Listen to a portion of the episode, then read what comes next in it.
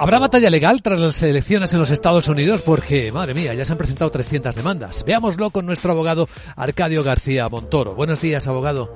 Buenos días, Luis Vicente. ¿De qué hablamos? Pues de que hace ya 185 años, nada más y nada menos, que alguien dijo que en los Estados Unidos difícilmente una cuestión política no fuera a convertirse tarde o temprano en una cuestión judicial. Ese alguien fue nada más y nada menos que Alexis de Tocqueville en su obra Democracia en América. Digamos que forma parte de las garantías del modelo y hasta aquí nada anormal. Otra cosa es que prosperen esas acciones. La denuncia de Trump del voto por correo ya sabemos que es antigua, lo hemos dicho aquí en varias ocasiones. Y a esto ahora se suma la petición de que se cuente solo los votos recibidos poco más que el pasado martes día 3. Serán, por lo tanto, dos frentes esencialmente, ¿no? Cuando se deja de contar y las deficiencias del voto ausente. Es un sistema de voto muy distinto, claro, al español.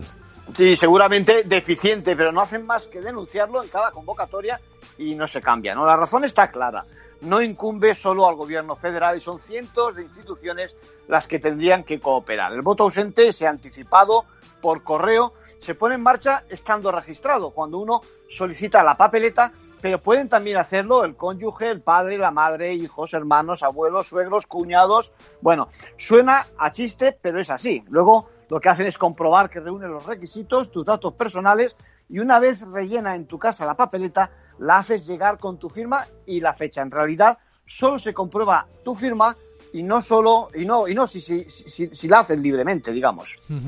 En conclusión, bueno, lo que está claro es que o se modifica el modelo de voto ausente, algo muy complejo, ya dicho, o las próximas campañas presidenciales van a ser muy distintas, nada de televisión ni redes sociales.